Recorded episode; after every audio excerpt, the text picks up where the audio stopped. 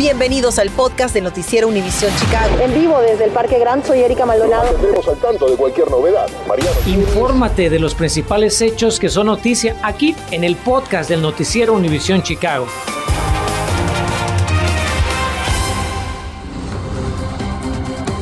Comenzamos con una alerta local. Es una noticia en desarrollo porque ya hay un veredicto en el juicio contra el actor Justice Molet. El jurado de seis hombres y seis mujeres deliberaron por más de nueve horas entre ayer y hoy antes de alcanzar una decisión. El veredicto contra la exestrella de la serie Empire será leído en la corte del juez James Lynn en cualquier momento. Smollett es acusado de orquestar un ataque racial y homofóbico contra sí mismo. Vamos a estar muy pendientes, por supuesto. Y ponga muchísima atención a los modelos de auto que hoy el alguacil del condado Cook dijo que son los buscados por estos malhechores, ya que uno de ellos pudiera ser el suyo. Mariano Gieles tiene el listado y también las estrategias que piensan poner en marcha las autoridades para enfrentar este problema, incluyendo pedir apoyo a alguien más. Vamos a ver. El alguacil del condado de Cook, Tom Dart, tiene una idea. Pedirle ayuda a las grandes marcas automotrices para resolver la crisis de robos vehiculares violentos en el área de Chicago.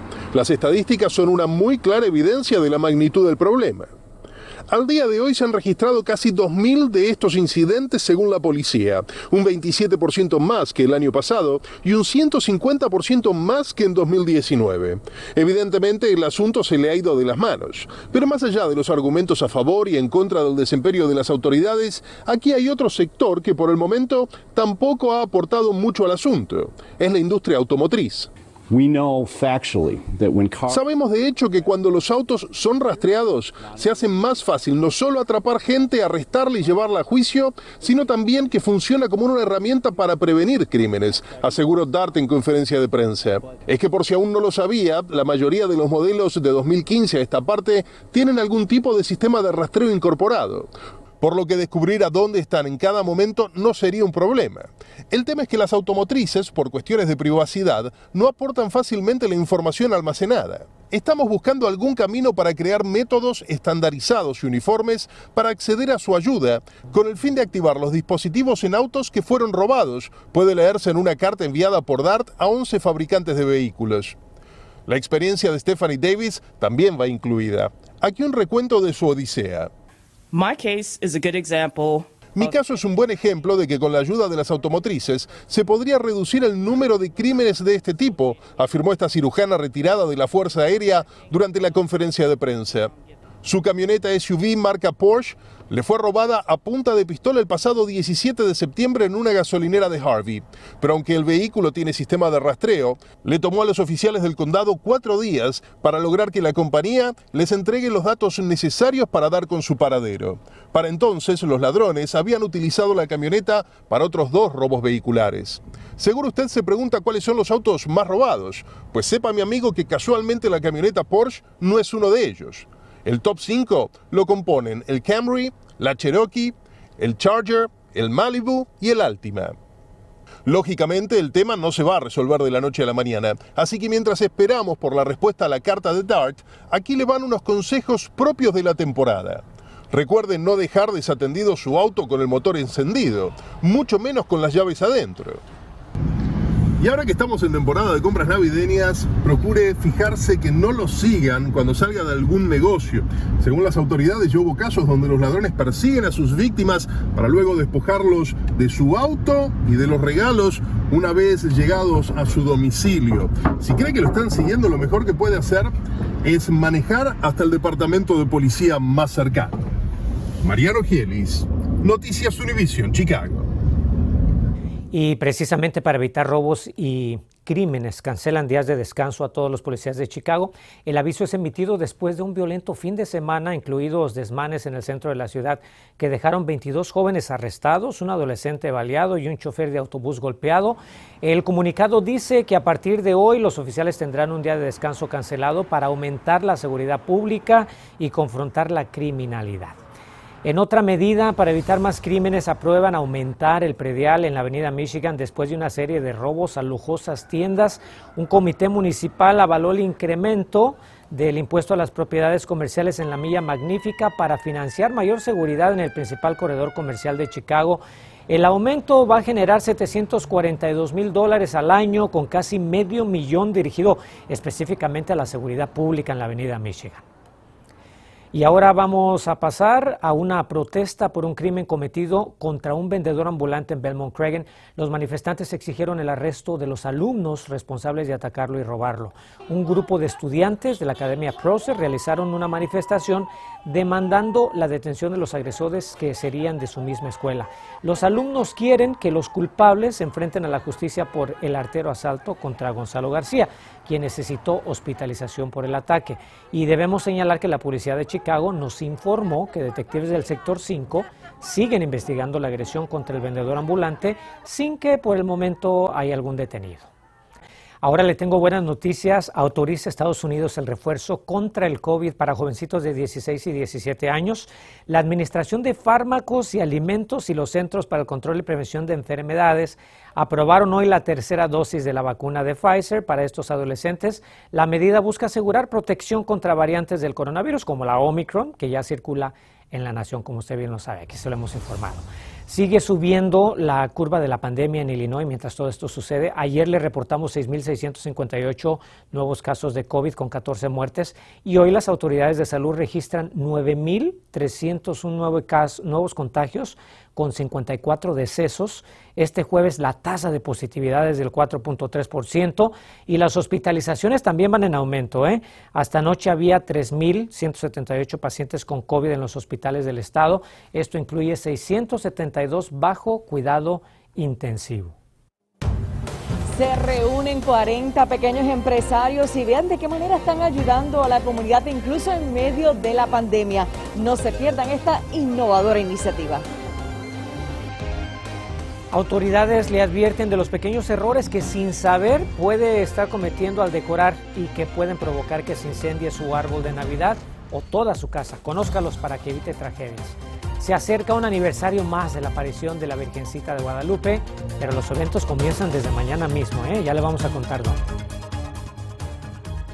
Infórmate de los principales hechos que son noticia aquí en el podcast de Noticiero Univisión Chicago. Qué bueno que continúa con nosotros. Fíjese que hoy decenas de comerciantes se unieron a un nuevo movimiento, no solo para vender, sino para ayudar a personas con desventajas en la comunidad. Natalie Pérez habló con ellos. Natalie, te saludo con gusto. ¿Qué tienen en común estos comerciantes y cómo es que estarían ayudando a la gente? Cuéntanos. ¿Qué tal, Enrique? Es una iniciativa muy bonita. De hecho, nosotros nos hemos trasladado hasta la Torre Willis, donde a esta hora de la tarde continúa llevándose a cabo este evento que lleva por nombre Shop Community Chicago. Y precisamente reúne a cerca de 40 pequeños empresarios eh, de la comunidad. Y aquí tenemos eh, incluso hasta latinos que se dedican a la repostería, a la alta costura, creadores de comida saludable para mascotas a base de pan dulce mexicano. Esto sin duda les gustará a los perritos. Y aquí es donde viene lo interesante. Su misión es donar a la comunidad. ¿Pero de qué manera? Ya sea contratando a veteranos de guerra, personas con autismo, hasta incluso a personas que han estado sin hogar y otros donan un porcentaje de sus ventas a organizaciones sin fines de lucro. Nosotros conversamos con algunos de estos comerciantes y aquí tenemos parte de lo que nos dijeron. Siempre digo que es bien importante que cuando usted vaya a hacer una compra, que siempre se acuerde del empresario pequeño, porque el empresario pequeño es el que está trabajando dentro de la comunidad y es el que está ayudando a la comunidad. Nosotros, por ejemplo, somos todos somos voluntarios, el 100% de nuestras ganancias van de nuevo a servir a las organizaciones y a servir a las personas con autismo. Me surgió esta idea cuando hacía mis compras navideñas y pensé que sería genial tener un centro que agrupara a empresarios que donaran algo a la comunidad. Las personas pueden visitar la página de choco.org y encontrar a más de 40 empresas y ver en dónde su dinero ha sido invertido. Y qué mejor manera de dar a la comunidad, y más en esta época navideña. De hecho, estos son pequeños empresarios que como saben han estado luchando muchísimo para mantenerse a flote en medio de la pandemia y que de alguna manera u otra pues no dejan de causar un impacto positivo en nuestras comunidades en medio de la adversidad. Por su parte, directivos de Choco, Chicago, esperan que esta iniciativa sea ejemplo para otras ciudades y que por supuesto también más pequeños eh, comerciantes se unan a esta iniciativa. Por supuesto tendremos más de esta historia en nuestra edición nocturna y en nuestra aplicación de Univision Chicago. Estamos en vivo desde la Torre Willis, les informó Natalie Pérez, regresamos con más a los estudios. Enrique, muy buenas tardes.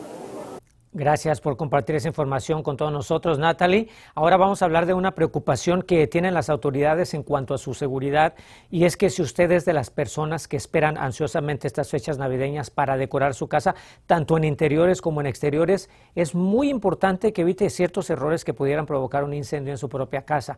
Las autoridades dieron una demostración de cómo esto puede suceder y Carmen Vargas nos tiene las imágenes, además de las recomendaciones de las autoridades para evitar este tipo de tragedias.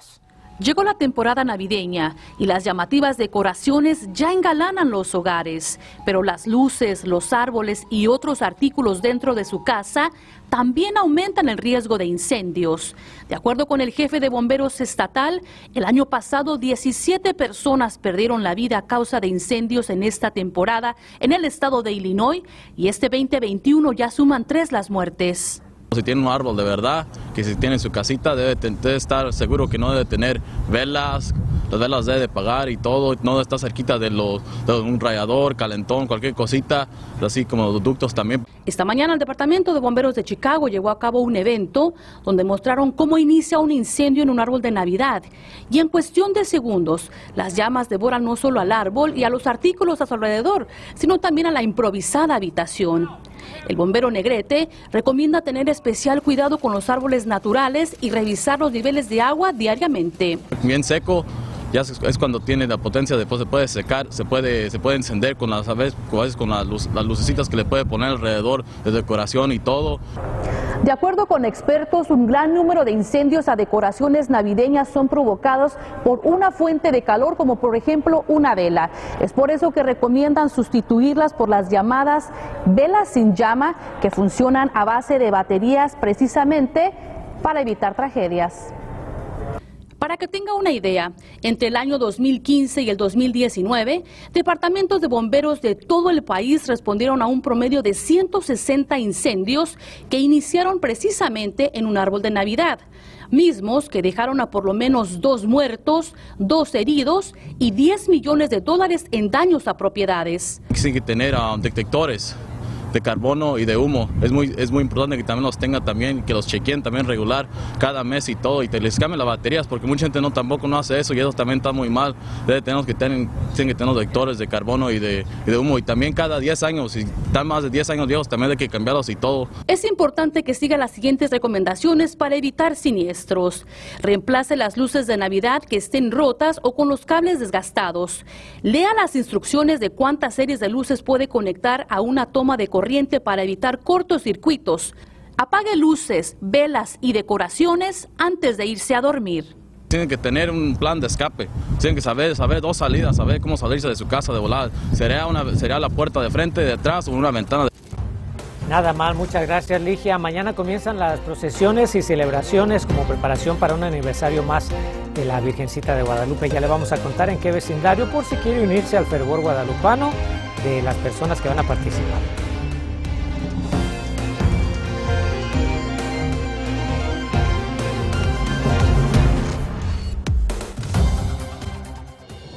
Continuamos con el podcast del noticiero Univisión Chicago. Invitan a un gran homenaje para la Virgen de Guadalupe allá en la Villita. Las escuelas católicas Epifanía y Buen Pastor van a realizar mañana viernes su segunda procesión y misa anual para la guadalupana. La caminata, tome nota por favor, saldrá a las ocho y media de la mañana del 4223 oeste calle 25 hacia la parroquia en el 2725 sur avenida Collin. Cualquier persona es bienvenida a esta celebración. El único requisito, como se ha de imaginar, es que utilicen mascarilla como medida de protección sanitaria. Gracias por acompañarnos. Aquí le esperamos a las 10. Feliz tarde. Gracias por escuchar el podcast del noticiero Univisión Chicago.